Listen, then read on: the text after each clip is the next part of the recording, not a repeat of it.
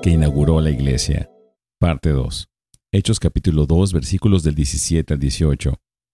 Y sucederá en los últimos días, dice Dios, que derramaré de mi espíritu sobre toda carne, y sus hijos y sus hijas profetizarán, sus jóvenes verán visiones, y sus ancianos soñarán sueños.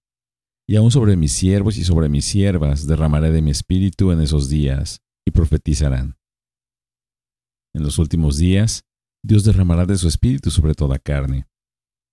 La profecía de Joel dice, sucederá que después de esto.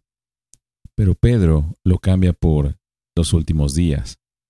El tiempo desde la primera venida de Jesús hasta su segunda venida puede ser referido como los últimos días.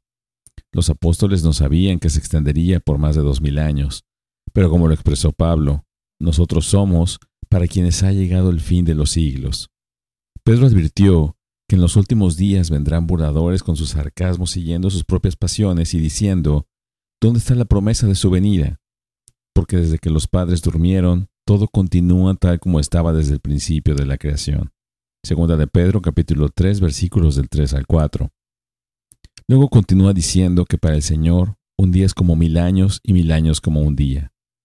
Pero la cita de Joel por parte de Pedro simplemente indica que ahora estamos en los últimos tiempos cuando esta profecía se cumplirá. El uso de Joel por parte de Pedro está en línea con lo que los estudiosos bíblicos han identificado de los rollos del mar muerto como una forma típica de enseñanza hebrea, llamada Pesher, de la palabra hebrea para interpretación.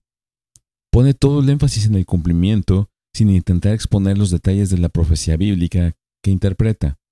Por lo tanto, Pedro nunca muestra específicamente cómo la profecía, las visiones y los sueños se identifican con el fenómeno de hablar en lenguas que todos habían escuchado, pero parece usar este pasaje ya que es el equivalente más cercano a las lenguas en la fraseología del Antiguo Testamento. El punto principal de Pedro no es la forma particular en que se manifestó el derramamiento del Espíritu, sino más bien en que fue derramado sobre toda carne. No solo los profetas o rabinos, sino también hijos e hijas experimentarían este derramamiento del Espíritu. No solo los hombres mayores, sino también los jóvenes conocerían al Señor y su voluntad. No solo los ricos, sino también los esclavos conocerían la plenitud del Espíritu. No solo los hombres, sino también las mujeres tendrían el Espíritu. Como enseñó el apóstol Pablo más tarde, todos fuimos bautizados en un solo cuerpo, ya judíos o griegos, ya esclavos o libres. A todos se nos dio beber del mismo Espíritu. Ningún creyente carece hoy de la presencia del Espíritu Santo que mora en él. Bendiciones.